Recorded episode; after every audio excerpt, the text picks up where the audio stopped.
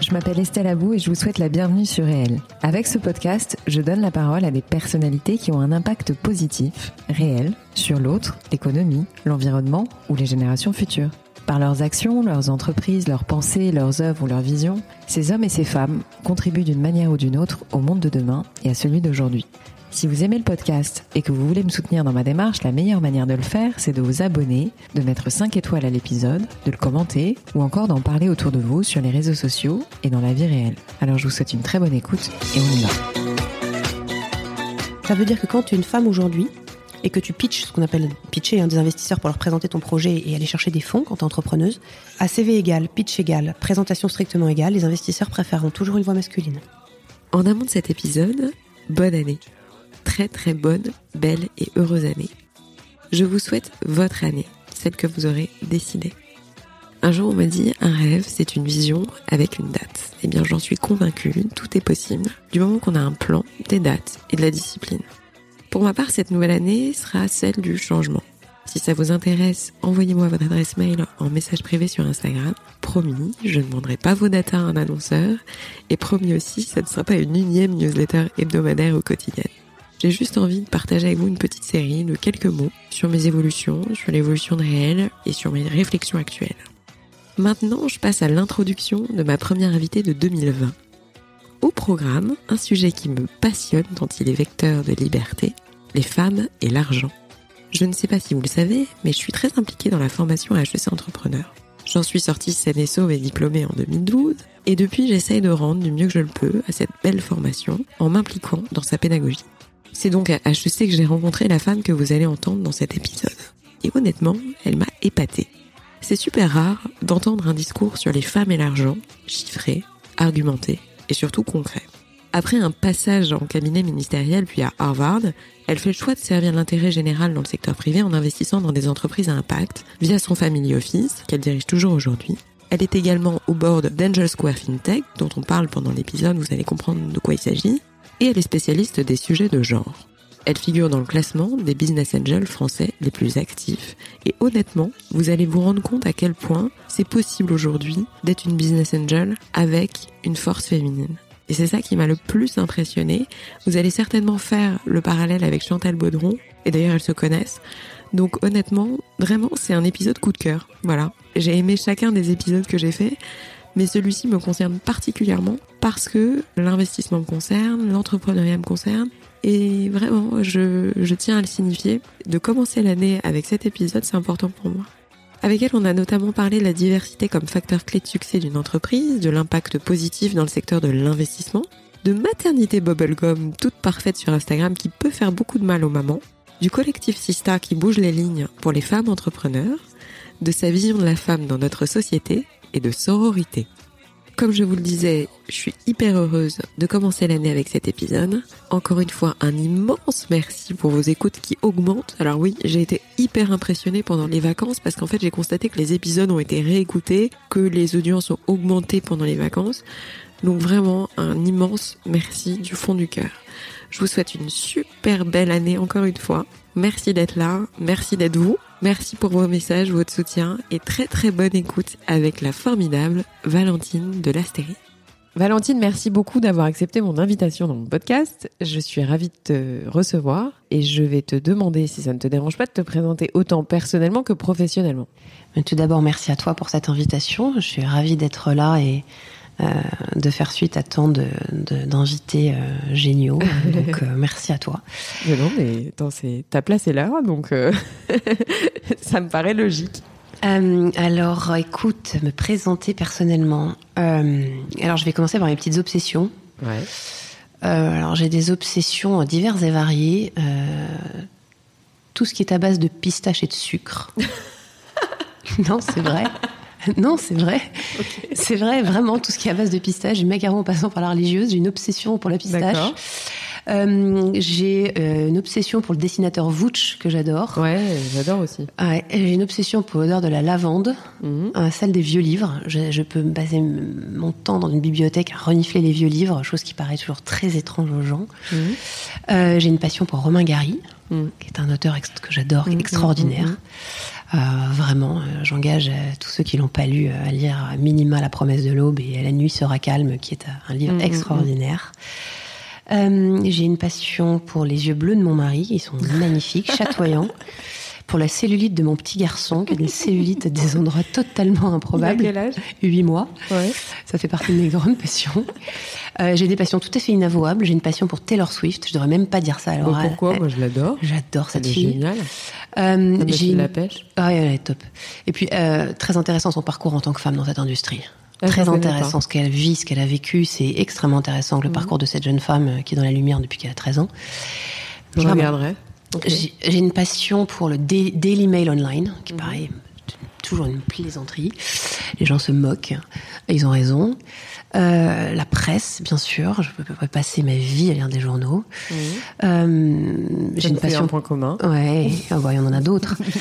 j'ai une passion pour le féminisme et les auteurs féministes, et notamment, j'imagine qu'on va y revenir pour le quantitative feminism. Mhm, euh, d'Iris Bonnet, que j'engage aussi tout le monde à lire. C'est extraordinaire.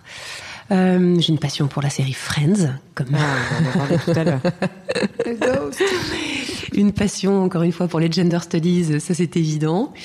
Euh, une passion pour le challenge, de manière générale. Ça fait beaucoup de passion, mais en tout cas beaucoup d'intérêt très fort. Je sais pas si j'aime trop le mot passion. En tout cas, c'est un petit panorama euh, de ce que je suis à la fois personnellement et professionnellement, même si riche. Mais j'adore cette présentation. Tu vois, ça change un peu, euh, ça change de l'ordinaire et, euh, et merci beaucoup parce que c'est détonnant. Mais malgré tout, revenons un petit peu euh, à ce que tu fais au quotidien et est-ce que tu peux nous parler un peu de ton parcours? Et euh, de ce qui a fait de toi la personne que tu es aujourd'hui, notamment une business angel. Oui. Je, vais te laisser, euh, si ça ne t'embête pas, raconter un peu ton parcours. Moi, je n'ai aucun souvenir d'avoir voulu faire autre chose que quelque chose qui serve l'intérêt général. Jamais. Alors c'est un mot un peu pompeux, mais à l'époque déjà gamine, pour moi c'était évident que je ne pouvais rien, enfin qu'il n'y avait rien d'autre à faire que quelque chose qui aide un peu les gens. Mhm. Euh, j'ai pensé longtemps que ce serait la politique, donc j'ai commencé ma carrière dans la com du politique, ce qui était assez original, mais c'était ça que je voulais faire parce que j'adore écrire, je voulais être payée pour écrire. Et donc j'avais trouvé euh, une sphère qui me permette de réunir et la politique et l'écriture, les médias que j'adore aussi. Mhm. Donc, euh, donc j'étais communicante politique en cabinet ministériel, en collectivité, en agence. Donc ça a été une vraie passion. À quelle époque environ? À l'époque du gouvernement Sarkozy. D'accord. J'ai fait ce métier, j'en suis sortie assez abîmée, je dois dire, à 28 ans, parce que... Euh, bah, ça abîme. Oui, et surtout tu réalises, ça c'est très dur comme réalisation quand ce qui te guide modestement, parce que tout ça reste évidemment euh, sans hypertrophie de soi, tu, tu, tu, fais ce que tu peux, c'est une petite pierre à l'édifice, mais quand c'est ça ton objectif et que tu te rends compte que, un, dans une démocratie qui fonctionne normalement, ton travail ne devrait pas exister, mm. parce que ton boulot, c'est quand même de filtrer les informations à la presse. Mm, mm, quand t'aimes la presse, c'est une schizophrénie pas toujours évidente. Donc, un, quand tu te rends compte dans une démocratie qui fonctionne, ton job devrait pas exister, c'est dur. Euh, et deuxièmement, quand tu te rends compte que ta modeste, tes modestes efforts et ta modeste contribution a pu être plus négative que positive. Ce qui a été le cas pour moi, je le pense, même si encore une fois, il faut pas s'hypertrophier ni dans le bien ni dans le mal, l'impact qu'on a. Donc j'en suis sortie assez, assez triste et euh, je suis partie vivre aux États-Unis plusieurs années. Et là, j'ai découvert d'autres choses. J'ai découvert euh, les social business, les modèles hybrides, euh, l'impact venture, euh, l'impact, l'impact, la philanthropie, venture philanthropie, mhm. l'impact investing. Et je me suis dit, ce qui n'était pas français du tout à l'époque et ce qui commence à peine à le devenir, je me suis dit, tiens, le secteur privé peut aussi contribuer positivement. Mm. Mm. Ça ne m'avait jamais traversé l'esprit. Et donc en rentrant en France, bah, j'ai décidé de faire ça et de voir comment, euh, à partir euh, du secteur privé, donc en l'occurrence de l'investissement, euh, je pouvais quand même avoir modestement une contribution positive. Mm. Et donc depuis cinq ans, je dirige les investissements d'un family office qui est très engagé en impact investing, qui s'appelle Fiblac. Et donc notre objectif à 10 ans, c'est de faire du full impact, de respecter des valeurs humaines qui sont finalement hyper simples, juste se comporter bien, travailler avec des gens bien, euh, euh des gens avec qui on est on est heureux de, de, de, partager une aventure, des gens qui oui le respect de la parole donnée, euh, mm, mm, mm. enfin des petites choses qui paraissent assez élémentaires, mais, mais qui en fait sont des valeurs qu'on met, je crois vraiment qu'on essaie de mettre en œuvre. Donc ça c'est le premier élément. Et le deuxième élément c'était effectivement euh, les questions de diversité et de et de mixité, puisque c'était super important pour moi mm. de soutenir aussi la cause des femmes dans, dans ce travail-là, puisque je suis, et ça n'est pas du tout un gros mot, une féministe engagée. Mm. Donc j'ai aujourd'hui 78% de mes participations qui ont au moins une femme cofondatrice ou fondatrice. C'est beau. La première fois que tu as investi dans une boîte, en fait, d'abord, c'était quoi comme type d'entreprise? Et qu'est-ce que ça fait quand on investit la première fois dans une boîte? Alors, ça, ça, elle s'appelait Télégraphique. Elle est dirigée par une femme extraordinaire qui s'appelle Carole. Mhm. Euh, c'est de la Silver Tech, hein, c'est-à-dire mhm. que c'est une boîte qui œuvre euh, au maintien à domicile dans de bonnes conditions des personnes âgées en permettant euh, de monitorer les mouvements atypiques et inquiétants. et ensuite connecter la, la, plateforme aux aidants qui peuvent voilà envoyer euh, au domicile de la personne âgée des personnes vérifier euh, que tout va bien. Mhm. Qu'est-ce que ça fait? Bah Déjà, tu te dis que d'autres personnes ont des rêves euh, et des aspirations méritoires, immenses, importantes, mhm. et que toi, ta petite contribution, c'est de les aider au mieux de tes capacités. Mhm. à que leur projet réussisse. Donc tu te sens, c'est un sentiment de bah, déjà très agréable puisque tu as le sentiment de participer à une aventure collective positive c'est des devoirs, il faut aussi les aider. Mm. Euh, c'est aussi un sentiment d'impuissance parfois rageant parce que tu sais que tu peux pas faire grand, enfin, tu peux pas faire grand chose au-delà de ce qu'ils te demandent. Hein. Ton boulot, c'est une boîte à outils. Tu n'es pas un faiseur. Euh, donc c'est un mélange de tout ça, mais c'est partager euh, des, parcours brillants de gens incroyables. Donc très honnêtement, c'était mm. une impression très très ouais très positive pour moi. Est-ce que tu peux me parler un peu de Angel Square? Puisque tu es très actif dedans. Donc, euh, est-ce que tu peux le définir ça et puis euh, euh, nous raconter un peu ton, histoire au sein de Angel Square? Bah, Angel Square, c'est une plateforme de mise en relation très qualitative entre des entrepreneurs de grands talents qui cherchent des investisseurs et des investisseurs euh, qui cherchent de bons entrepreneurs. Mhm. Et euh, l'originalité d'Angel Square, c'est d'avoir un petit peu dématérialisé et disrupté ce système de mise en relation qui pouvait être un peu, qui peut toujours d'ailleurs parfois être assez difficile pour les entrepreneurs. Mhm. et de mettre en relation voilà des dossiers qui correspondent aux bons investisseurs et les bons investisseurs en face des bons dossiers. Mhm. Et là où je les apprécie particulièrement, déjà, euh, c'est un des premiers financeurs en CID de femmes en France aujourd'hui. C'est très important de le rappeler. Je crois qu'ils sont à 30% de start-up euh, dirigées ou co-dirigées euh, par les femmes, mhm. ce qui est énorme. Mhm. et ensuite, ce sont des gens qui se posent la question de la manière dont la société avance suffisamment pour créer un club sur l'impact, mhm, notamment. Euh, qui, euh, qui, qui, est, qui, est, à ses débuts. Je suis, j'ai le plaisir d'être au board. Mhm. Donc, euh, j'y trouve une communauté de gens dynamiques, avec des valeurs assez alignées avec les miennes. Mhm. Vous investissez au sein de cet organisme, les tickets ils sont de 100 à 150 000 euros ou c'est un peu moins Alors c'est variable. Ça dépend si tu investis seul. Tu peux, tu peux très bien être un des seuls investisseurs de la plateforme à mettre de l'argent. Mhm. Les tickets dépendent aussi du tour de table. Ou alors si c'est le ce qu'on appelle le club deal, mhm. qui prend la totalité du ticket. Donc c'est tout à fait variable. D'accord, ok. Mais globalement, oui, c'est des tickets de business angels plutôt importants chez Angel mhm. Square. À vérifier avec eux, hein, parce que je n'ai pas une, j'ai pas une vue à 360 sur la totalité de leurs activités. Mais oui, on est plutôt sur des tickets assez conséquents. Oui. Et toi, aujourd'hui, à titre personnel, euh, parce que tu fais plein de choses, mais euh, tu as investi au total dans combien d'entreprises à peu près? Oh là, une dizaine, je dirais. D'accord. Oui, une dizaine sur des tickets euh, allant aux en moyenne, je dirais aux alentours de 200 000 euros. Et tu t'imposes une rythmie ou pas du tout? Aucune. Non. Surtout pas. Au feeling. C'est pas au feeling, c'est aussi l'opportunité. Est-ce que la valorisation est raisonnable? Euh, Est-ce que j'ai un coup de cœur pour l'équipe? Est-ce que mmh. c'est un sujet où j'ai le sentiment que je vais apporter quelque chose? Moi, je suis la première quand un entrepreneur vient me voir à lui dire "Écoutez, désolé, mais sur votre sujet, je suis nul, quoi." Parce qu'évidemment, personne ne peut être bon en tout. Il y a des secteurs, moi, qui me parlent pas spécialement, et de certains secteurs sur lesquels je suis convaincue que je vais pas être de la smart money, que mon apport va être à la marge. Or, n'apporter que de l'argent, euh, finalement, alors tu me diras, euh, euh, les entrepreneurs sont très contents d'en avoir, mais il y a aussi beaucoup d'argent sur le marché, et les bons dossiers peuvent se permettre largement d'aller chercher ce qu'on appelle de la smart money. Bien sûr. et moi, il y, a des, dossiers sur lesquels, très honnêtement, non, je suis nul. Alors, du coup, il y a deux questions dans ma question, mais c'est quels sont tes critères d'investissement? Première chose. Et puis après, euh, sur quoi tu te considères euh, justement euh, smart money, tu vois Quels sont tes domaines de prédilection? Alors bah comme tout le monde, je vais te faire une réponse tarte à la crème. L'équipe, l'équipe, l'équipe, l'équipe, évidemment, puisque de toute façon, bien souvent, t'as que ça. Et la boîte a peu de KPIs mmh.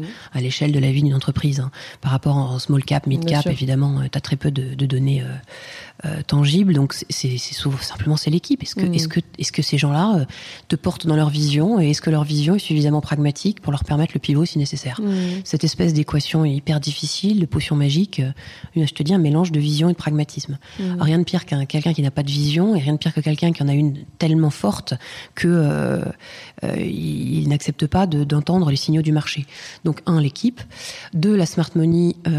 alors, elle peut être de deux ordres. Soit euh, sur les aspects de personnalité, tu sens que parce que ça va bien fitter avec l'entrepreneur, tu vas pouvoir l'accompagner humainement. Ça, alors là, c'est encore une fois, c'est pas, euh, ça dépend vraiment de, de, de la personnalité qu'on a en face de soi. C'est une rencontre. Et deuxièmement, en termes de secteur, nous, puisqu'on est une équipe, on est euh, très compétent sur les sujets InsurTech, FinTech, puisque mhm. c'est notre cœur de métier à l'origine, l'assurance. Donc tout ce qui est connexe, sur les secteurs qui, peuvent nous intéresser. Toutes les verticales à impact nous intéressent particulièrement ce qui est euh, lié à l'agritech, mhm. parce que là aussi on a une grosse activité viticole en biodynamie, donc on est assez bon sur les sujets euh, d'agritech. Les sujets médias, qui moi me passionnent euh, totalement. Je suis d'ailleurs investisseur dans un média que j'aime énormément. Ah lequel? Madines. Ah voilà. Euh, les sujets, les, ce qu'on appelle les femtech, j'en ai encore pas fait une seule et j'aimerais beaucoup. Les femmes? Les technologies euh, liées. aux femmes, voilà, liées au bien-être féminin. Et ensuite, euh, les sujets où il y a une grosse partie de communication, puisqu'encore une fois, c'était euh, c'était ton sujet. Voilà, c'était mon sujet. Alors que ce soit en termes de brand ou que ce soit euh, moins, alors marketing digital bien sûr, mais ça après c'est très technique. Mais euh, quand il s'agit de vendre, de vendre une, une, une, marque avec un discours de marque, c'est quelque chose effectivement sur lequel j'ai déjà beaucoup travaillé.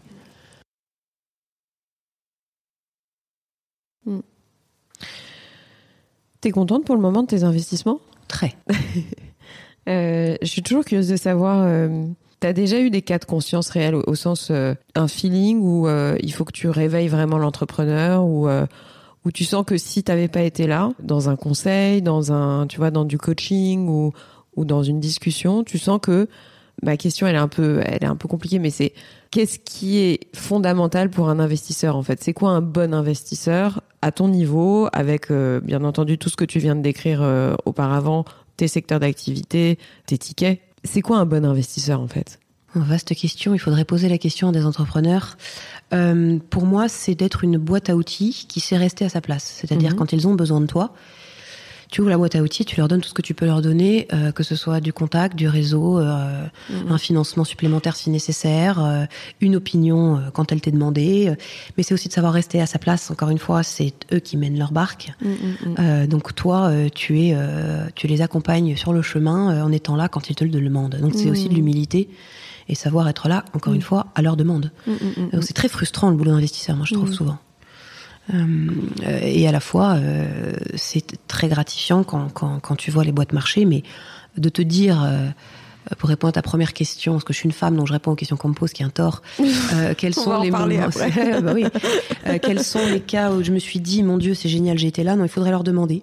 Vraiment, oui, je, je, me sentirais, je serais pas capable de te répondre à cette question. J'espère qu'il y en a. Je me demande si on fait pas, on, devrait pas faire des feedbacks avec les boîtes dans lesquelles euh, on investit. Peut-être que c'est nécessaire à partir d'un certain seuil, hein, encore une fois, mais euh, c'est souvent dans ce, dans le sens, euh, qu'est-ce qu'on attend de vous en tant qu'investisseur, tu vois Mais parfois, je me dis, mais bon, bah finalement, à partir du moment où on a dans notre portefeuille 10 ou 15 boîtes ou 20 boîtes. Nous, on leur demande systématiquement, nous, on leur, enfin, quand on décide d'investir, j'envoie une lettre, une letter of intent, hein, mm. et je leur demande systématiquement de me faire la même chose à l'inverse. C'est-à-dire de m'écrire à moi aussi une love letter en me disant voilà euh, voilà pourquoi vous. C'est-à-dire que si quelqu'un vient me voir sans savoir pourquoi c'est nous qui veulent au capital, ça. veut dire que le match est, pas bon, ça veut dire qu'on va les frustrer ça. et que euh, on va pas mettre euh, on va pas être la bonne boîte à outils pour eux ou qu'on va pas pouvoir la mettre à profit, c'est mmh, dommage. Mmh, Donc moi je pense que c'est une relation qui va très clairement dans les deux sens. Eux aussi doivent avoir envie de nous avoir nous particulièrement au capital. C'est vraiment une rencontre. Est-ce que tu penses qu'il y a une inégalité face au financement? Est-ce que si on fait pas partie de filières particulières, on a un accès égal à l'investissement? Ah non, mais c'est pas. Je, pense que l'accès au capital est, est, inégal. il est inégal. Il, mm. C'est factuel. On peut ne pas l'aimer, on peut le, on peut en être navré, mais il n'y a pas de question sur cette réalité-là. Mm. Bien sûr que les inégalités de financement sont, sont, sont réelles. Euh, ils sont genrés, mm, hommes-femmes. Les femmes ont 30%. Et pas que aussi. Hein, euh, Non, non. Alors, Ils sont genrés. Les femmes ont 30% de chances en moins d'accéder au capital. Ça, c'est des données qu'on a mesurées. Je suis secrétaire générale d'un collectif qui s'appelle Sista. On a réalisé un, baromètre avec le BCG sur le sujet. Donc là-dessus, je donne des chiffres que j'ai. Mais il est aussi évident que les études que tu as faites, euh, l'endroit où tu habites, ton milieu socio-professionnel joue énormément. Je je ne crois pas que l'entrepreneuriat soit méritocratique. Je, ne le crois pas. Ce n'est pas mon observation. Je suis navrée. Je sais que beaucoup de gens en tout cas, ça sont convaincus. Ça l'a peut-être été à une époque, mais aujourd'hui, ça l'est plus. Je ne sais pas si ça l'a été un jour. Je ne sais pas quand ça l'a été. En tout cas, aujourd'hui, ça, c'est une croyance personnelle. Je ne le crois pas. Mm, Et je mm, trouve ça extrêmement inquiétant pour la société au sens global du terme. Mm. Aujourd'hui, le, les innovations d'aujourd'hui, qui sont donc le mainstream de demain, sont pensées à 95% dans le monde et financées pour et par des hommes blancs. Mm. Ça, c'est factuel. Mm. Alors, est-ce que c'est méritocratique? Est-ce que l'homme blanc est né avec un gène du succès, de l'entrepreneuriat et de l'innovation? Je laisse tes auditeurs en décider, moi je le crois pas. Alors, on va tout de suite enchaîner sur Sista. Avec plaisir. Parce que tu m'as ouvert, le, tu m'as ouvert la voie. J'ai deux questions, dans, enfin non, il y en a plusieurs. C'est euh, bah, déjà définition de Sista, parce que tout le monde ne connaît pas. Et d'ailleurs, je suis étonnée que ce soit pas suffisamment connu parce que je trouve que la démarche est incroyable. On commence, on est jeune, on est jeune. Ouais, ouais. Mais c'est aussi pour ça que j'ai souhaité te, te, recevoir dans mon podcast, c'est pour que tu en parles. Ben voilà, euh, définition, mais aussi euh, comment on fait pour y rentrer, euh, qu'est-ce qui se passe concrètement. Alors, Sista aujourd'hui, que je dirige avec Céline Lazorte, la fondatrice de Litchi, Tatiana Jama, la fondatrice de Levia, qui sont mm. deux entrepreneuses extraordinaires, mm, mm. c'est un collectif. Euh, c'est un collectif de femmes entrepreneurs et investisseurs qui euh, ont envie de créer une génération de, de leaders dans la tech plus diverse qu'aujourd'hui. Alors, on a commencé par les femmes, mais le sujet ne s'arrête pas là. C'est pour ça que Sista s'appelle Sista. Euh, c'est un emprunt bien réfléchi. et pour ça, on a commencé par décider d'adresser un sujet qui n'était pas adressé en France, qui est l'aspect systémique des inégalités de financement. C'est un mot un peu barbare, je m'explique. Il y a beaucoup et de plus en plus de programmes à destination des femmes. On leur dit, dans l'entreprise, il faut négocier votre salaire. Euh, aux jeunes femmes qui sortent mmh. d'école, il faut monter des entreprises, euh, demander, allez-y, sortez de votre zone de confort. Ça, c'est ce qu'on appelle mmh. l'empowerment. Bon, il faut faire très mmh. attention avec l'empowerment. Parce que l'empowerment, quand euh, ce sont les, les seuls programmes financés et qu'on se limite à ça, ça devient très rapidement un vecteur de culpabilisation de la femme qui, inconsciemment, entend quoi? Si je n'ai pas, si les choses sont inégales pour moi, alors c'est de ma faute, c'est parce que je ne réclame pas assez. Or, il y a des chercheurs qui ont démontré qu'en réalité, la première cause standalone monolithique d'inégalité de financement aux États-Unis, mmh. c'est les biais des investisseurs. À peu près 40% des inégalités de financement sont dues au biais des investisseurs. Les 60% restants ne sont pas monolithiques. C'est plein de petits sujets différents. C'est peut-être que les femmes, effectivement, vont réclamer moins, mais c'est aussi qu'elles vont aller dans des verticales qui, nécessitent moins d'argent, etc., etc. Donc, mmh. c'est plein de micro-raisons. Mmh. La, la raison monolithique, les biais des investisseurs, ça n'avait jamais été adresser. Qu'est-ce que c'est un biais d'un investisseur? Le biais inconscient, une conscious bias, c'est le produit d'un conditionnement social qu'on a tous, toi, moi en tant que femme, toi mhm. en tant que femme, mhm. les hommes, tout le monde, qui fait que tu ne, cognitivement, ton cerveau ne réagit pas de la même manière avec devant lui un homme blanc, une femme blanche, une femme noire, un homme noir, un handicapé, une personne âgée, une personne que tu identifies comme LGBTQ+, etc., etc. Ces biais inconscients-là sont irrationnels, mhm biaise nos décisions d'investissement, on ne s'en rend pas compte. Mm. C'est une grande partie de l'explication pourquoi les femmes lèvent moins que les hommes. Donc nous, on s'est dit avec Sista, bon ok, on n'arrête pas de dire aux femmes montez des boîtes, montez des boîtes. Si c'est pour que l'environnement qui les accueille ne soit pas un tout petit peu plus friendly, ça sert à rien. Et donc on a commencé à travailler sur justement le système. Donc c'est pour ça que je parle d'une approche systémique, les investisseurs. Et donc on a créé une charte euh, en, co-création avec le Conseil national du numérique, France Digital et plusieurs fonds de venture, qui est une boîte à outils de bonne pratique pour aider les investisseurs à contourner les biens inconscients, leurs mhm. biens inconscients. Il y a combien de personnes qui ont signé la Plus de 67 fonds d'investissement français à ce jour. Et il y a combien de fonds d'investissement en France? Alors ça, ce serait difficile à dire, mais en tout cas en venture, je pense qu'on en a la très très grande majorité. Oui, c'est ça que je voulais. Dire. Ah oui, oui. On a on a une on a les on a les, gros players. La BPI mhm. est signataire bien sûr. Ouais, vu. Donc euh, donc non, non, c'est pour l'instant en tout cas un vrai succès. Mais c'était très important pour nous de, dire aux femmes bon, on, vous entendez beaucoup de messages sur allez-y. Nous, on vous envoie un message, vous pouvez y aller. Hmm. Ce qui n'est pas du tout la même chose. Bah Et il faut savoir aussi avec l'empowerment, parce que j'entends beaucoup de choses en France sur l'empowerment, c'est très bien. Les Américains en reviennent un tout petit peu, puisque maintenant des études de plus en plus sortent démontrant que les programmes d'empowerment sont au mieux inutiles, Au pire contre-productif. Donc le lean le fameux lean de Sheryl Sandberg, qui constitue, qui consiste à dire aux femmes allez-y, c'est très bien. Maintenant, dans le bouquin de Sheryl Sandberg, on oublie aussi de, noter tout ce qu'elle dit sur les inégalités systémiques, les raisons pour lesquelles le système n'accueille pas les femmes comme il accueille les hommes. Il faut faire attention parce que si tu ne fais que de l'empowerment et que tu travailles pas sur le système, c'est contre-productif. Et d'ailleurs, une étude d'Harvard qui est sortie il y a pas longtemps euh, démontre exactement ça. Dans une entreprise américaine, ils ont pris deux groupes. Un groupe qui était euh, qui bénéficiait d'un coaching d'empowerment, l'autre qui n'en bénéficiait pas. Et au bout, je crois, d'un an ou deux, ils ont montré que les, les, promotions, les inégalités salariales étaient exactement les mêmes. Et que pire, dans le, dans le groupe qui avait été empowered, comme on dit, euh, leur entourage, l'entourage immédiat de ces femmes, pensait que puisqu'elles avaient bénéficié de ce programme de coaching, c'est donc qu'elles étaient responsables des inégalités. C'est quand même extraordinaire. Incroyable. Donc, à faire très attention sur l'empowerment. Mmh. C'est à double tranchant. Mmh, mmh, et pour moi, c'est très important. Il y a énormément d'associations géniales qui font ça.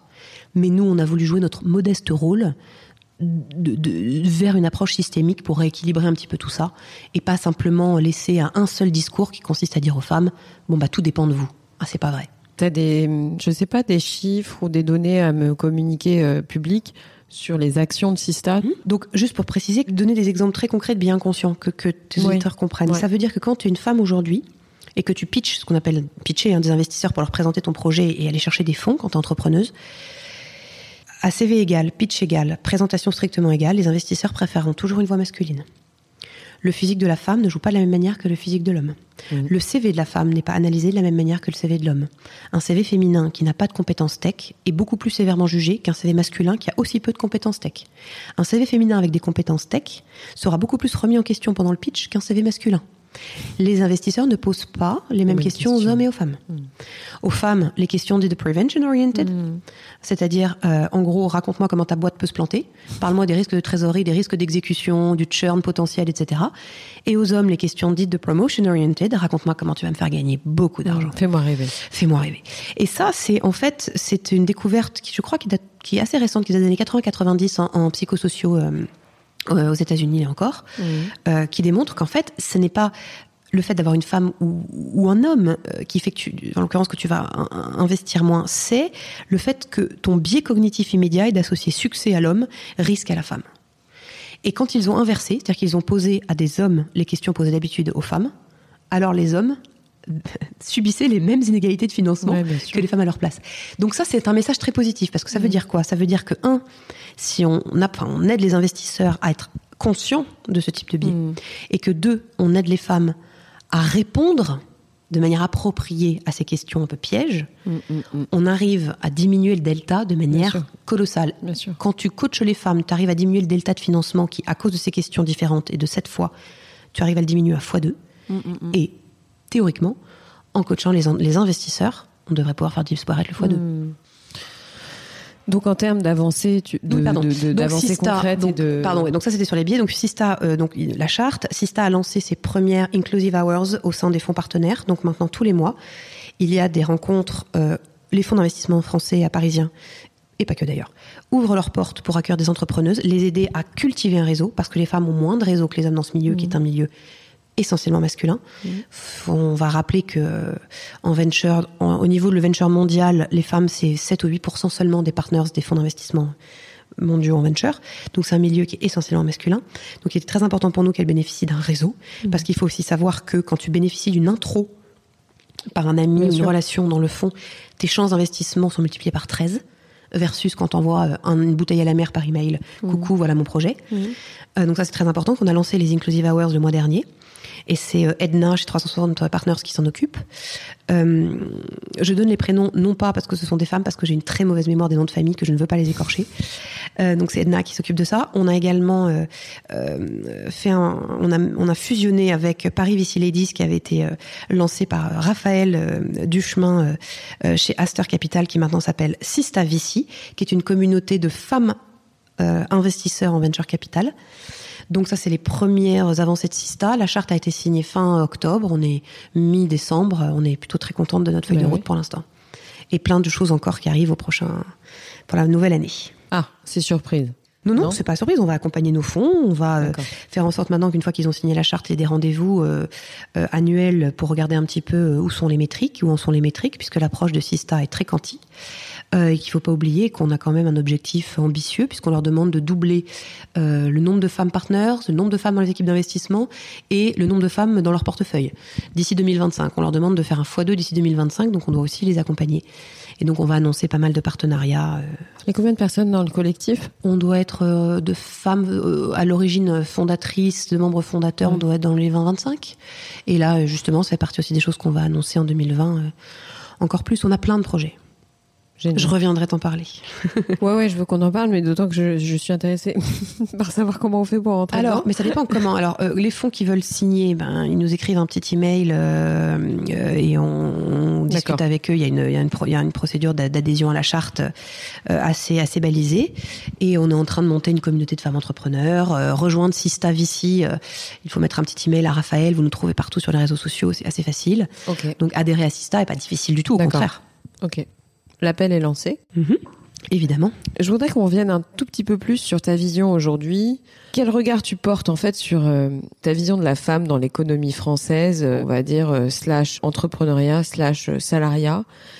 Ce que tu sens en fait, tu vois, sur la place de la femme. En fait, je sais que la question est trop vaste, mais c'est pas grave. À brûle pour point comme ça, qu'est-ce que tu as envie de dire sur les femmes aujourd'hui dans notre société française? Je sais que c'est un peu. Euh, non, non, non, mais trois heures. Euh. De, pas du tout. Mais honnêtement, non. En fait, c'est une question qui euh, qu'on peut, de, on peut rendre très simple, sans caricaturer en plus. 95% mm. des chefs d'État dans le monde sont des hommes. 95% des dirigeants des plus grosses, des 500 plus grandes entreprises mondiales sont des hommes. Voilà. Donc mondialement, la place de la femme aujourd'hui, c'est ça. Mm. Dans le CAC 40, nous n'avons aucune femme CEO, exécutive. Mm. Ça aussi, c'est une réalité. Euh, les inégalités salariales, euh, j'ai pas tellement besoin de revenir dessus, on les connaît. Euh, à temps de travail, euh, poste, à temps de travail égal, poste égal, je crois qu'on est un peu plus de 10% encore aujourd'hui. Mmh. Euh, si on inclut, si on considère que les inégalités de temps de travail sont des inégalités en tant que telles, on est plus alentour de 20%, je crois, à vérifier, mmh. mais mon avis. Hiring for your small business? If you're not looking for professionals on LinkedIn, you're looking in the wrong place. That's like looking for your car keys in a fish tank. LinkedIn helps you hire professionals you can't find anywhere else, even those who aren't actively searching for a new job but might be open to the perfect role. In a given month, over 70% of LinkedIn users don't even visit other leading job sites. So start looking in the right place. With LinkedIn, you can hire professionals like a professional. Post your free job on linkedin.com slash people today. C'est ça.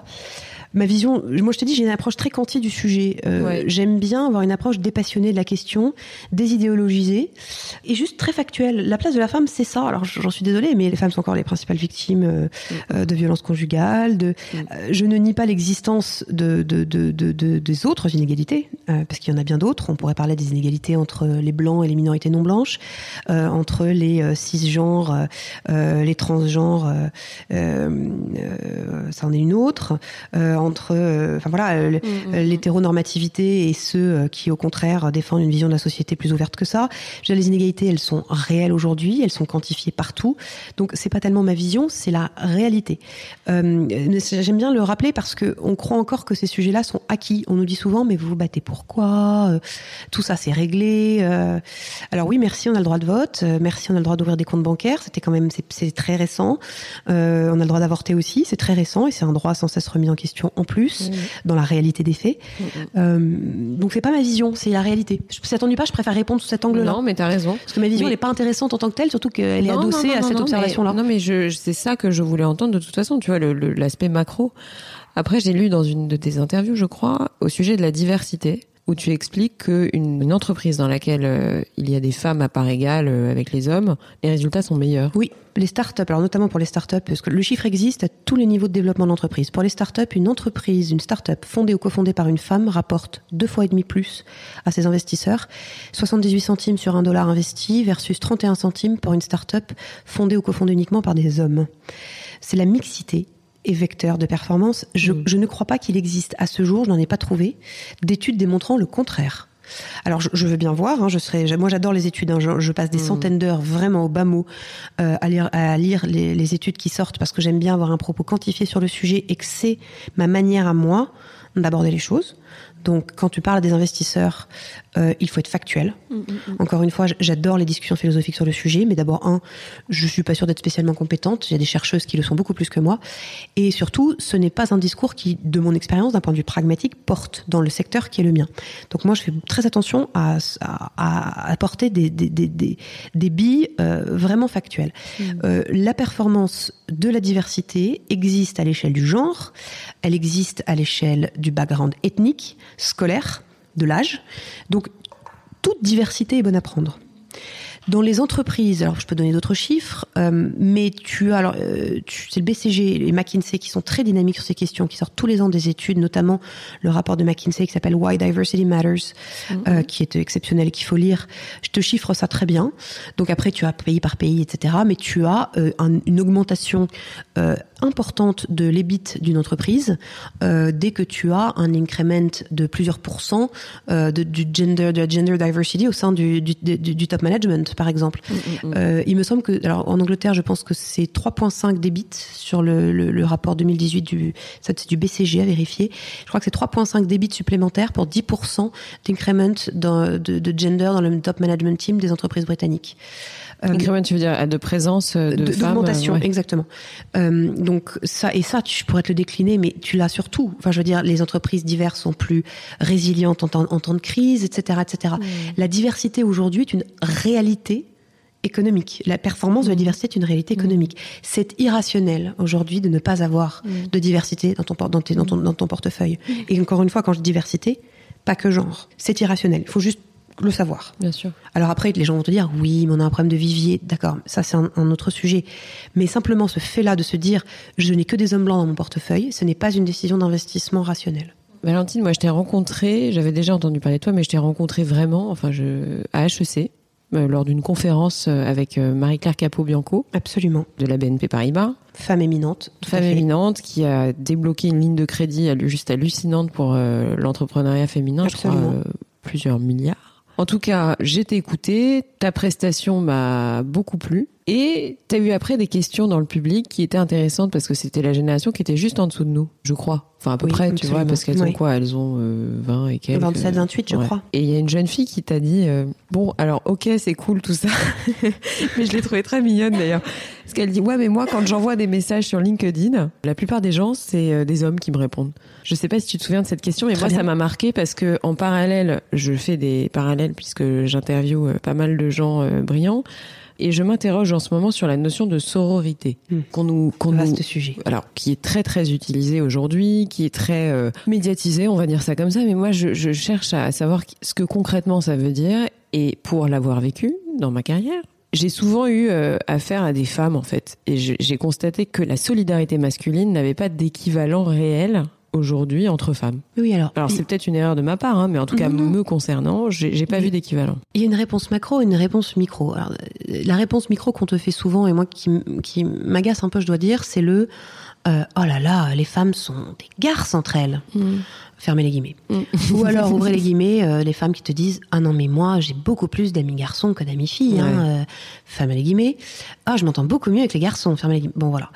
Ce qui individuellement, plus je, pense, est sincère et, elles doivent, elles doivent le penser puisqu'elles le disent. Moi, je voudrais mettre deux secondes un éclairage macro en reprenant le chiffre que j'ai donné tout à l'heure.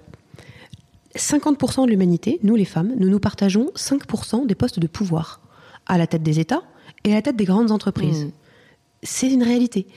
Comment veux-tu que l'ambiance soit aussi bonne quand on est 50% à se partager 5% des postes versus 50% du reste de l'humanité qui s'en partage 95 Il n'y a pas besoin d'être un génie des maths pour se rendre compte qu'effectivement l'ambiance est vachement plus sympa.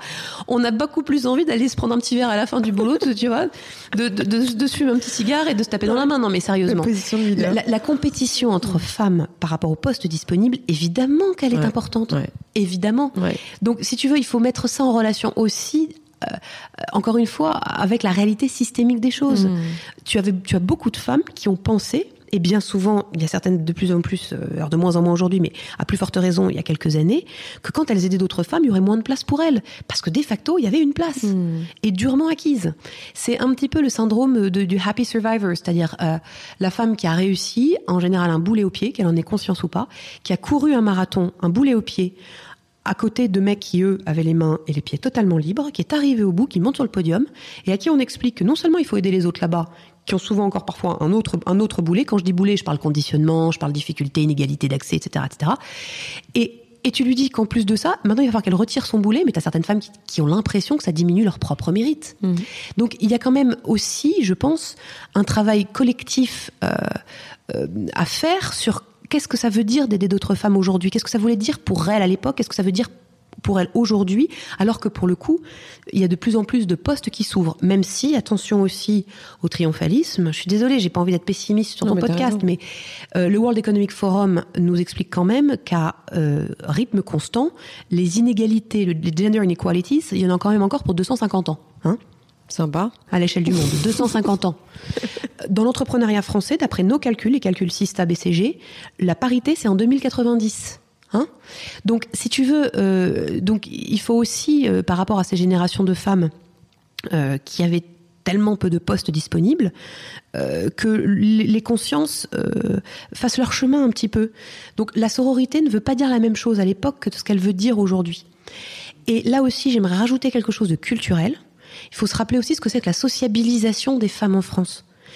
Si tu regardes, euh, quand les femmes, euh, notamment je pense au XVIIIe siècle, parce que c'est vraiment c'est l'époque des salons, c'est euh, une, véritable une, une, sociabilité qui, qui, était beaucoup plus mixte qu'aux États-Unis. C'est vrai. Tu, oh, les femmes aux États-Unis, même tu le regardes dans les vieux classiques, tu regardes, tu, tu lis Autant emporte le vent, pardon. Elles se réunissaient entre elles, c'est ça que tu veux dire, Elles étaient totalement bah, séparées. Et d'ailleurs encore aujourd'hui aux États-Unis, c'est pas rare de voir mhm. des, des, hordes de mecs et des hordes de nanas sortir séparément. les sexes ont une vie, les genres, pardon les genres ont des vies indépendantes socialement. Hein Donc tu les voyais dans leur petit coin, il y avait une sociabilité féminine. En France, on était beaucoup plus mélangés. Ça existait, attention, mais on était beaucoup plus mélangés. Et les femmes organisaient leur temps de parole dans une compétition de femme à femme pour l'attention masculine. Donc on n'a pas du tout non plus... C'est intéressant ce que tu dis. On n'a pas du tout non plus la même histoire de la sociabilité. Il faudra en parler avec des sociologues spécialistes, ça serait intéressant de voir ce mmh. qu'elles en disent. Mais mmh. moi j'ai fait un peu, un peu d'histoire, j'ai eu cette chance. Et, et c'est vrai que quand tu regardes ça, ça sort pas de nulle part non plus. Donc les Américains américaines ont plus cette culture mm, mm, de mm, l'entraide. Même si, attention, quand tu regardes encore une fois les chiffres du marché du travail américain, les chiffres des inégalités femmes-hommes, on n'est pas, elles sont pas mieux loties que nous du tout. Hein. Même sur certaines verticales, bien sûr, bien pire que nous. Donc voilà. Mais en termes de culture, la sororité, c'est, je pense qu'il va falloir un petit peu de temps pour que ça, pour que ça infuse. Mais oui, je te rejoins. Le sexisme féminin, en tout cas, est un vrai sujet un sujet dont on parle pas du tout, un mm. sujet totalement tabou. Nous, on a eu beaucoup, beaucoup à faire euh, face euh, à du sexisme féminin, euh, mm. notamment avec Sista. Mm. Des femmes qui bloquaient. C'est-à-dire Des femmes, mais je te dis, qui ne voulaient pas, qui considéraient que c'était. Qu'est-ce qu'on a eu C'est alors évidemment. Ce, Il y avait un sujet d'âge non, alors malheureusement des femmes jeunes. Ouais. Non, non. Alors il n'y a pas que un sujet d'âge qui nous disait. Euh, alors le moment préféré, c'était ce que vous faites, c'est l'équivalent moderne de la c'est l'équivalent moderne de la promotion canapé. Sympa. Sympa. Alors non.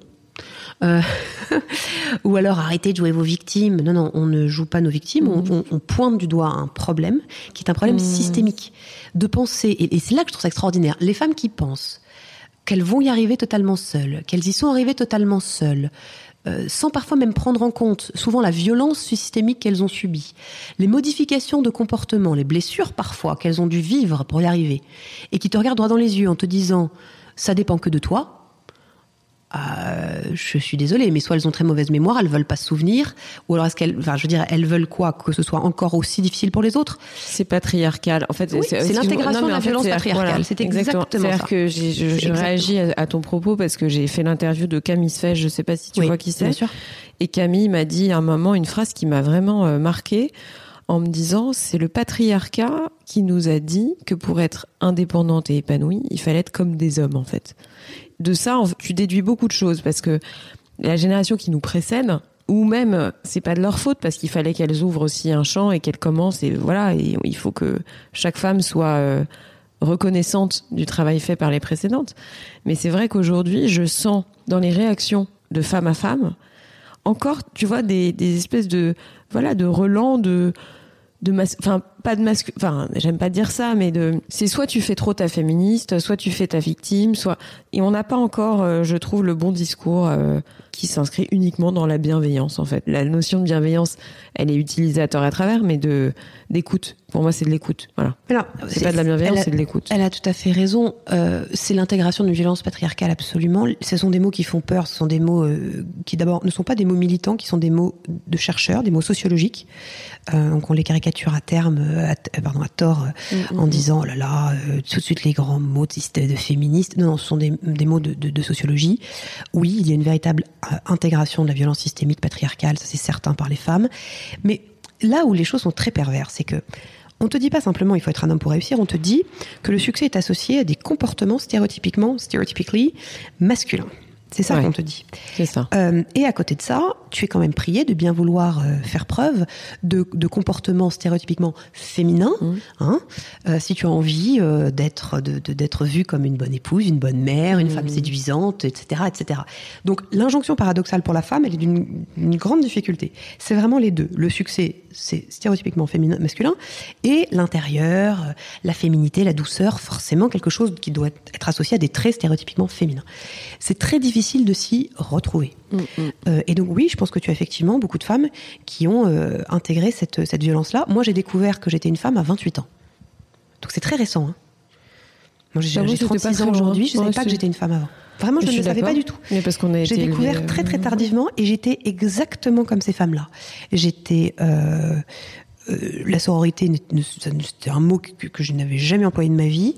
Euh, je considérais qu'effectivement, euh, le succès était une compétition. J'avais aucune conscience de ce que ça voulait dire sociologiquement d'être une femme, les difficultés devant moi. Je pensais que c'était personnel, que ça ne dépendait que de moi, que c'était donc ma faute. Je sais. on a eu, enfin, on a tout eu, je pense, le même je pense J'ai beaucoup de, d'empathie pour les femmes qui, qui ne veulent pas ou ne peuvent pas ou n'ont pas peut-être fait ce chemin-là ou qui ne le feront peut-être jamais. C'est leur droit le plus strict. En revanche, et je reviens à la fin de ton propos, l'écoute et la bienveillance, y compris pour les femmes qui tiennent un autre discours que celui-là, mmh. ce qui est notre cas euh, à nous, euh, je pense que c'est aussi très très important. Je vais te poser une question qui va. Tu réponds pas si t'as pas envie. Mmh, je, je te dirai. si t'étais ministre de l'économie. Mmh. Non, ou peut-être pas ministre de l'économie, mais en tout cas, si. Alors, je sais que tu as un parcours en politique, donc ça te met peut-être pas très à l'aise, mais je demande à mes invités généralement si tu avais deux grandes lignes directrices en économie aujourd'hui, tu te dirais c'est quoi? Femme-homme ou Ouais, potentiellement, ouais. Sur les femmes ouais. Bon, t'as déjà, t'en as une pour moi qui est euh, évidemment très très importante, c'est le congé paternité. Mmh. C'est la source de, de, nombreuses inégalités. Ça, fait mmh, partie des mmh, choses qui sont absolument essentielles. Après, euh, c'est plutôt vers le ministère de l'Éducation que je me tournerai sur les questions des inégalités femmes-hommes pour poursuivre le sens de la discussion, pas tellement le ministère de l'Économie. Alors, le congé paternité, ça, c'est ça, oui. Pour l'économie, bien sûr. Euh, et ensuite, c'est la question de la formation des professeurs aux inégalités de genre, et ce, à partir de la crèche, puisqu'on sait que les inégalités de genre commencent déjà à se manifester à la crèche. Bien sûr. Euh, dans la crèche de mon fils, là, euh, euh, j'ai dû aller plaider la cause pour que il me change les marionnettes de leur petit spectacle où c'était un chevalier, une princesse, un dragon. Non. Non, non, je pense qu'ils sont très contents avec euh, un éléphant, un tigre, euh, un chien et, et tu vois et, mhm. et, un petit singe. C'est très bien aussi. Et t'es pas obligé de leur mettre princesse chevalier tout de suite euh, à huit mois, quoi. mais c'est évidemment plaisanterie à part la manière dont sont construites les cours de récréation, les aires de jeu, la manière dont la parole est distribuée dans les salles de classe. les professeurs donnent, des études le démontrent aussi, plus facilement la parole à un petit garçon qui lève la main à une petite fille, y compris les femmes professeurs. Donc il y a énormément de, de, choses à faire. La mhm. manière dont les résultats scolaires des filles et des garçons sont appréhendés et par l'école et par les parents. Euh, et c'est moins grave si euh, la petite fille est moins bonne en maths que le petit garçon. Mm, mm, mm. Euh, il y a beaucoup beaucoup de choses comme ça. Et d'ailleurs, c'est problématique parce qu'aujourd'hui, les petits garçons se retrouvent avec des difficultés de lecture beaucoup plus importantes que les petites filles parce que à force de, de, voilà de moins les encourager sur certaines verticales, et eh ben en fait les petits garçons se reprennent énormément de retard, ce qui est un, un énorme sujet. Parce que d'ailleurs c'est très politiquement correct de dire ça, mais dans les années à venir, il va falloir probablement, y compris dans les pays en développement, mettre plus d'argent dans l'éducation des petits garçons, dans l'éducation des petites filles, parce qu'on en revient au empowerment versus le système. Mm, si mm, c'est pour mm. empowerer les filles qui arrivent ensuite dans un système euh, social, sociétal, euh, qui n'est pas prêt à les accueillir, où les garçons n'ont pas, été formés exactement euh, au concept d'égalité et d'équité, ça ne peut pas fonctionner. Donc évidemment, le féminisme doit aussi bénéficier aux petits garçons. D'ailleurs, c'est la raison pour laquelle ce mot-là ne me gêne pas. Le féminisme s'adresse autant autant aux hommes qu'aux femmes. Bien sûr. Et, c'est là que je trouve l'approche intersectionnelle particulièrement intéressante. Euh, le féminisme ne s'arrête évidemment pas à la question de la femme, surtout blanche, mon Dieu. Euh. Il faut aussi parler des, des, de, de, du millefeuille mm. euh, d'inégalités qui, qui, qui, lui est, qui lui est, qui lui est consubstantiel. Ouais. Ouais. C'est un humanisme avant toute chose. Bien sûr. Ah bah je me bats pour ce discours. Hein. Je ne sais pas si tu connais euh, Lexi d'Aggressively, Trans, euh, qui fait un travail éducatif extraordinaire sur les transgenres. Moi, en tant que féministe, ça me fait beaucoup de bien euh, de suivre. Je suis beaucoup de comptes euh, de, sur d'autres combats qui me rappellent, mais qui d'ailleurs parfois sont en conflit ouvert avec les féministes.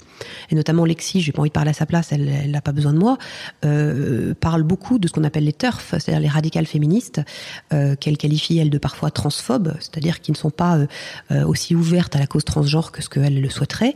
elle a très probablement raison, c'est très bien de se rappeler quand même que notre combat ne doit pas devenir un, le combat de femmes privilégiées blanches et qu'on ne doit pas perdre de vue que d'autres ont des inégalités systémiques parfois encore plus violentes que les nôtres. Bien sûr. Et pour moi, c'est uniquement dans ces conditions-là que ce féminisme est pérenne et que moi je suis à l'aise de le défendre. Hum, hum, hum, Ça, c'est absolument essentiel pour moi. Alors, je ne suis pas une parfaite féministe, une bad féministe, puisque maintenant, euh, j'ai vu ce bouquin. Roxane a eu la gentillesse de, de, bien vouloir populariser l'expression. Mm, mm. Euh, I'm a bad feminist, comme tout le monde. Mais je fais très attention de me rappeler quand même euh, mes propres biais. Euh, et notamment par rapport à des sujets dont on parle beaucoup moins en France, que ce mm. soit les transgenres ou tout simplement même le racisme. Hein, je veux dire, la réalité de ce que c'est que le, le, le, le racisme, c'est un vrai sujet que je connais mal puisque je suis blanche, par définition. Donc je me force à m'éduquer là-dessus. Et t'as un fils en plus. Donc tu vas être euh, chargé de l'éduquer. Mais je le fais déjà. Et tu vois, je fais. C'est très bon sujet les livres pour enfants. Je suis obligée de faire venir des États-Unis des bouquins pour qu'il y, ait des enfants de couleur dans ces livres pour que ce soit pas que des petits blancs. Euh, je, ah, je, je, mais c'est pas ah évident de mettre la main sur de la littérature jeunesse qui, qui serve de support à ce type de discussion. Là, il est petit, mm. mais, euh, mais c'est vrai que c'est important, mm, pour mm. moi en tout cas. Est-ce que tu aurais euh, un coup de gueule et un coup de cœur à passer? Je viens de le faire là. Non, mais je sais pas, t'en as peut-être un autre ou sinon t'en as. Oui, c'est vrai que tu viens de passer un coup de gueule, mais est-ce que t'as un autre truc à dire? Bah, un coup de gueule, on en a parlé toutes les deux. Euh, c'est euh, sur les représentations euh, glamourisées, bubblegumisées de la de la de la maternité, mm. de la féminité en général, mais ça on en mm. revient un petit peu. Mais de la maternité, je trouve qu'on est encore un peu trop dedans. Sur l'image, tu veux dire qu'on renvoie, on doit être comme les si injonctions sociales sur la maternité, de voir sur Instagram ces nanas coiffées, habillées par des créateurs, les gamins en randonnion, le salon décoré décoré comme si le designer venait de sortir de chez toi, euh, les gamins tout propres. Euh, euh, les hashtags Happy Family, Life is Beautiful, Mompreneurs. Oui, c'est un peu dur parce que quand tu vois ça, je sais pas d'où elles sortent, je sais pas quelle, je sais pas comment elles font. Moi personnellement, c'est pas ça que ressemble ma vie. Euh, mais je, je, je, trouve qu'on se fait beaucoup, on se fait beaucoup de mal. Alors tu vas me ah dire, on est libre de pas les suivre.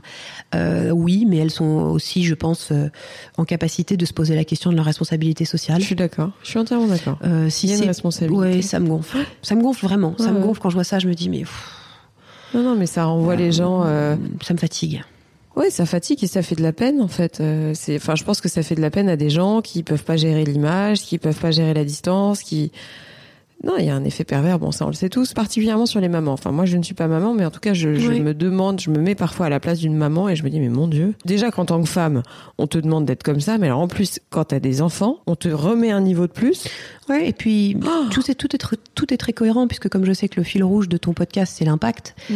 euh, il est évident que ce type d'image tu les vois surtout sur des, des comptes CSP+++ qui mm. te poussent à un consumérisme sur euh, lequel je pense que chacun est libre mm. de s'interroger, sur la pertinence duquel chacun un livre de s'interroger, euh, mais euh, c'est aussi associé à une domination socio-économique insupportable. Donc il est évident que quand t'es mère célibataire, que t'as pas un rond et que tu vois ça, alors il paraît que ça peut te faire péter un plomb. D'abord, je pense. Mmh. D'autres disent, mais non, c'est très bien que c'est pas vrai. c'est comme ouvrir un magazine People. ok, sauf que dans le, sauf que. oui, mais tu le vois toute la journée et puis t'es dedans toute la journée. On te dit pas que c'est pas vrai. Or, ça n'est pas vrai. Oui. Mais on te dit pas que c'est pas vrai. T'as raison. Donc il y a une responsabilité. Tu vois, mes coups de gueule, c'est ça, c'est la fausse mm. image, c'est les fausses images sur la maternité. Et, et coup de gueule donc euh, euh, connexe, euh, c'est l'importance de prendre conscience de ces privilèges socio-économiques. C'est quand même fondamental de se rappeler où on est né, la chance qu'on a eue. Euh, je te dis, moi, je suis pas, une, je ne crois pas. C'est pas que je crois pas à la méritocratie. Je pense qu'il faut la, la, relativiser très sérieusement. Euh, voilà, quand tu regardes euh, l'échelle sociale, les, la progression sur l'échelle sociale en France, la difficulté que ça peut représenter aujourd'hui pour les générations d'aujourd'hui, de, de, de, de s'imaginer que leurs enfants vont faire mieux qu'eux, réussiront mieux qu'eux. Il faut quand même prendre conscience de la chance qu'on a quand on est dans un milieu privilégié. Et c'est vrai que de, de, de, balancer ça sur Instagram avec parfois, je trouve, un manque de décence, mais à titre personnel qui me choque, sincèrement. Et je, dis, je le dis d'autant plus que j'ai eu la chance de naître dans un milieu privilégié. Euh, bah ouais, ça me rend malade. Mais c'est mm. vraiment, j'ai honte. Mm. Mais en fait, j'ai honte. J'ai sincèrement honte, vraiment. Mm. Euh, je, je, suis terriblement mal à l'aise. Bah c'est ça, c'est qu'avant, euh, les gens ne voyaient pas ce que ça signifiait d'être milliardaire ou d'avoir. et là, ils ont la nez dedans. Et c'est vrai que je pense que ça peut, on va dire, la richesse aujourd'hui a, a, des attributs visuels ce qui n'était pas le cas avant. Et aujourd'hui, je pense que ça peut effectivement euh, causer des troubles euh, mentaux. Bah oui, et puis encore une fois, tant mieux pour ceux qui ont, c'est bien, ils ont eu de la chance, c'est super, ils ont eu beaucoup de chance, et beaucoup le savent très bien d'ailleurs, hein, je, mm, mm. je fais la leçon à personne en disant ça, mais, mais c'est vrai que c'est sur certains comptes, euh, t'as euh, as un peu moins l'impression que euh, les gens réalisent exactement ce qu'ils disent, quoi. Euh, j'en voyais une parce que forcément pour mon boulot, je, je, je, regarde de temps en temps les réseaux sociaux, même si je poste rien parce que c'est pas mon choix de vie. Mais euh, une qui disait, et eh, vous pour Noël, vous êtes plutôt île Maurice ou Maldives? T'as envie de lui dire, mais est-ce que tu te rends compte de ce que t'écris? C'est une décence que je trouve. Exactement. Mais décence et responsabilité, aujourd'hui, ça, c'est très lié. Ouais. Je pense que c'est trop. Quand tu, ouais, je sais pas. Je, mais peut-être que je, sais pas. Je suis... Non, non, mais moi, je te rejoins. Hein. Enfin, je, je partage totalement ton point de vue. Est-ce que tu aurais un coup de cœur ah ouais, j'en ai plein. Parce que tout à l'heure, avant qu'on appuie sur le bouton, je, tu, on, se parlait de podcast et tu me disais que t'en écoutais beaucoup. alors ça m'intéresse de savoir ce que tu Ouais, bah je te dis, alors déjà sur les comptes que j'adore, euh, donc il y a vraiment le, compte de Lexi, Aggressively Trans, que je trouve génial. Mhm. Moi, elle m'aide, à comprendre beaucoup de choses, euh, vraiment. Euh, ça, celui-là, je l'adore. Je suis aussi, alors c'est un compte très controversé, très désagréable parce que il, il secoue beaucoup de de notre, de, notre, confort de blanc, justement. Il s'appelle Now White Savior. Euh, il est vraiment dur, hein, honnêtement, parce que tu, tu, voilà. Mais je trouve euh, important euh, c'est une perspective euh, à laquelle on n'est pas habitué, donc par définition, elle me fait du bien. Euh, Raising Zoomer, que j'adore, qui est un conte de gender creative, que, de, de gender creativity. Donc, c'est des parents qui ont décidé de ne pas donner le genre de leur enfant. C'est un peu extrême, évidemment, mais c'est intéressant de regarder comment ils font ça. Il y a des des bonnes petites idées à prendre que je trouve bien. Ça, c'est des choses que j'aime beaucoup. Mhm. Évidemment, le conte de We Are Sister. ça, c'est nous, bien sûr. Pour les contes que j'aime, euh, voilà. Euh, Et en podcast? Et en podcast, alors euh, j'écoute, j'en écoute beaucoup. Alors là, comme tout le monde, évidemment, euh, bon les couilles sur la table, bien sûr, j'adore. Mm. Euh, J'aime beaucoup. Très bon livre. Hein. Comment? Elle a écrit le livre. Euh, oui, j'ai commandé pour pour Noël. Ouais, ouais. Je l'ai pas encore lu. Les couilles sur la table, que je trouve être un mm. très très bon podcast. Mm. J'écoute Feminist Frequency, qui est un podcast américain que j'aime beaucoup aussi. J'écoute Modern Love, que j'adore. Comment tu dis? Modern Love, qui est le podcast du New York Times que je trouve très chouette, que j'aime beaucoup aussi. Euh, après, moi, j'écoute les podcasts d'Harvard que je trouve géniaux, euh, notamment sur euh, du Women and Public Policy Programme, qui sont top sur les études de genre. Le podcast de, de la Harvard Business Review sur euh, sur les femmes que je trouve génial. je crois que ça s'appelle Women in the Workplace, qui est super. Excellent. alors évidemment, là aussi, je précise, non, je n'écoute pas tes, ces podcasts tout, à tous les épisodes parce que ce n'est pas possible. Mais non, parce que tu sais, les gens se vendent podcast, mais, tu fais ça quand? Mais j'essaie quand même, voilà, d'en écouter quand je peux. Mmh. Ça, ce serait vraiment mes coups de cœur en ce moment. Mm. Euh. Ouais, ah oui, si, et une web série que j'adore, c'est Martin Sexe Faible. Martin Sexe Faible, ah, tu regardes ça génial sur YouTube. C'est euh, en fait il y a eu un film sur Netflix. Si vous l'avez pas vu, foncez le voir qui s'appelle Je ne suis pas un homme facile avec Vincent Elbaz qui est génial. Je l'ai vu. Ah t'as aimé? Moi j'ai pas. Ah j'ai adoré ce film. Ah ouais? Et il y a une web série qui s'appelle Martin Sexe Faible qui est euh, encore plus fine, je trouve, encore plus drôle et qui euh, en fait, et qui est basée sur le même concept, c'est-à-dire la vie. Qu'est-ce que c'est que la vie des hommes dans un monde où le patriarcat est un matriarcat? Mais ça commence à sortir là. Il y a de la littérature qui va s'écrire là-dessus parce que on les oublie quand même. Enfin c'est pas qu'on les oublie mais il faut pas les oublier, nos bonhommes, quoi. Il ah, faut surtout pas, mais, mais surtout, mais c'est. C'est idiot de les oublier pour de nombreuses raisons. Et moi, je vais te dire, là, je vais faire une, remarque d'activiste. Euh, encore une fois, c'est eux qui tiennent 95% des postes de pouvoir dans le monde. Mm. Donc, se foutre à dos les gens qui tiennent 95% des clés, c'est un non-sens, tu vois. Donc, euh, évidemment. Et puis, euh, et ensuite de ça, il faut pas être dans le, il ne faut jamais, de mon point de vue, être dans le silence de l'opposition. Ouais. Euh, c'est très inquiétant quand tu n'entends pas tes opposants. Très inquiétant. C'est ça. Et, euh, à mon grand regret, vraiment, je le regrette sincèrement, je trouve les, les masculinistes français beaucoup moins construits intellectuellement que les masculinistes américains. Ils sont sur les réseaux sociaux beaucoup, ils harcèlent d'ailleurs énormément de féministes. Je sais, moi, Enfin, il y a, y a une euh, partie de comptes Instagram qui ont été bloqués, à mon avis, pour des salles. Ils sont très violents dans les propos et beaucoup de féministes d'ailleurs se retirent des réseaux sociaux à cause de ça. Donc je dis bien le manque de, pas le manque en numéraire, je parle de leur manque de construction intellectuelle. C'est-à-dire que aux États-Unis, les masculinistes sont beaucoup, beaucoup plus au fait des études, sont beaucoup plus structurés dans leur pensée. N'hésite pas à regarder le documentaire qui est aussi un coup de cœur qui s'appelle The Red Pill sur Netflix, qui est un documentaire réalisé par une réalisatrice féministe sur les masculinistes américains. Il est absolument passionnant parce que tu te rends compte que les masculinistes américains ont un point de vue valide. Bah, au moins, au moins, un alter ego. Enfin, au moins, tu, enfin. Tu sais à qui tu parles, tu sais quels sont leurs arguments. C'est mm. important d'écouter toujours les arguments des gens, surtout quand ils sont violents et pas d'accord avec toi. Ça ne veut pas dire que la violence est autorisée. Ça ne veut pas dire que les transgressions, y compris dans le cadre de, de la loi, sont autorisées. Mais intellectuellement, toi, quand tu défends une cause, moi, ce qui est mon cas, de, de garder toujours près de toi ceux qui pensent différemment, comprendre quels sont leurs arguments. Si tu n'es pas capable d'avoir de l'empathie pour tes adversaires, à titre personnel, quand je ne suis pas capable d'avoir de, l'empathie pour mes adversaires, mm. je considère que je n'ai pas bien fait mon travail. Hmm. C'était l'empathie que je voulais utiliser tout à l'heure. J'ai utilisé bienveillance, mais c'était empathie que je cherchais. On doit pouvoir se mettre à la hmm. place des gens qui sont pas d'accord avec nous. Bien sûr. Et comprendre leurs arguments. C'est évident. Et malheureusement, les masculinistes français sont pas bons. Hmm. Ils sont violents, ils sont gênants, mais intellectuellement, c'est difficile d'avoir un vrai répondant, quoi. Est-ce que tu as un challenge euh, prochainement? J'en ai plein. Euh, dont tu veux parler. Après, t'es pas obligé d'en parler, mais. Euh... Alors, un, j'aimerais réussir à faire une recette de cuisine non foirée. mais je n'ai, non, mais je te jure, je n'ai jamais réussi. J'ai un mari qui cuisine divinement bien, heureusement qu'il me nourrit, parce que sinon, ça serait la famine à la maison. Euh, j'aimerais vraiment, sincèrement, réussir un jour à cuire un truc correct. C'est tout. J'ai réussi à foirer la purée de mon petit garçon. On parle d'une purée sans sel, sans rien. J'ai réussi à foutre trop de persil, il était imbouffable. C'est le seul truc qu'il a refusé de manger depuis sa naissance. Non, mais je te jure, j'aimerais vraiment, ça me ferait plaisir de réussir un jour à cuire un truc correct. Ça, c'est un challenge assez facile. Non, mais c'est vrai. Deuxièmement, j'aimerais comprendre comment marche mon Mac. Je, je, ça, c'est un deuxième challenge. Je suis sur Mac depuis 10 ans. Je pense que j'exploite 10% du potentiel de mon Mac. Je tape avec deux doigts. J'ai honte. Donc, ça fait partie vraiment d'un petit challenge. Tu vois, je me mets des objectifs euh, assez. Euh, voilà. Donc, ça fait partie d'un petit challenge. J'aimerais à terme monter ma boîte, ça, c'est sûr. C'est un challenge beaucoup plus gros. Mhm. Euh, et j'adorerais réussir à concilier du fort profit, parce que c'est important pour moi, et à la fois la cause féminine. Mhm. J'aimerais réussir à, à pouvoir monter un business qui soit les deux. Attends, fort profit, voilà, on précise. Fort euh, profit, c'est rentable, et à la fois qui est rentable mm. euh, et, bien rentable suffisamment pour mm. pouvoir euh, mm. intéresser mes salariés au capital de manière substantielle, pour pouvoir les faire leur faire partager ce que je l'espère sera un, un, succès, et à la fois qui sert la cause des femmes, quoi. J'ai besoin d'alignement, moi. Hmm. Euh, gagner de l'argent avec un business dont j'aurais l'impression qu'il n'apporte rien aux femmes ou pire qu'il est contre-productif, j'aurais du mal à me lever le matin. Et à l'inverse, me lever le matin euh, sans avoir euh, des métriques de rentabilité, en tout cas, je ne suis pas encore là sur mon cheminement intellectuel. J'ai hmm. encore besoin de, de KPIs de renta. Hmm. C'est peut-être un tort. Hein, D'ailleurs, je suis ravie si tu as des, auditeurs, des auditeurs et auditrices, auditrices et auditeurs qui ont monté des non-profits dans le secteur avec des KPIs non, justement, non rentable, mhm. mais, euh, mais intéressante et suffisamment mhm. motivante, ça m'intéresserait parce mhm. que je, pour l'instant, je ne vois pas comment hors de la renta c'est possible. Donc c'est mes petits challenges du plus petit au plus grand. Magnifique. Bah écoute, euh, je te souhaite d'y parvenir. Ah bah écoute, je te remercie, je t'enverrai une photo de mon prochain euh, gâteau. Ah bah oui, oui.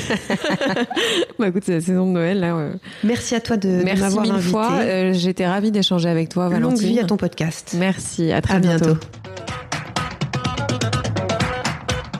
Avant de vous quitter, sachez que vous pouvez retrouver toutes les notes du podcast sur le site www.réel.fr. Si vous voulez réagir, me contacter ou me proposer des invités, n'hésitez surtout pas à m'écrire sur Instagram. J'espère sincèrement que cet épisode vous a plu et qu'il vous donnera envie de vous abonner pour recevoir les notifications. Alors je vous dis à très vite pour un prochain épisode.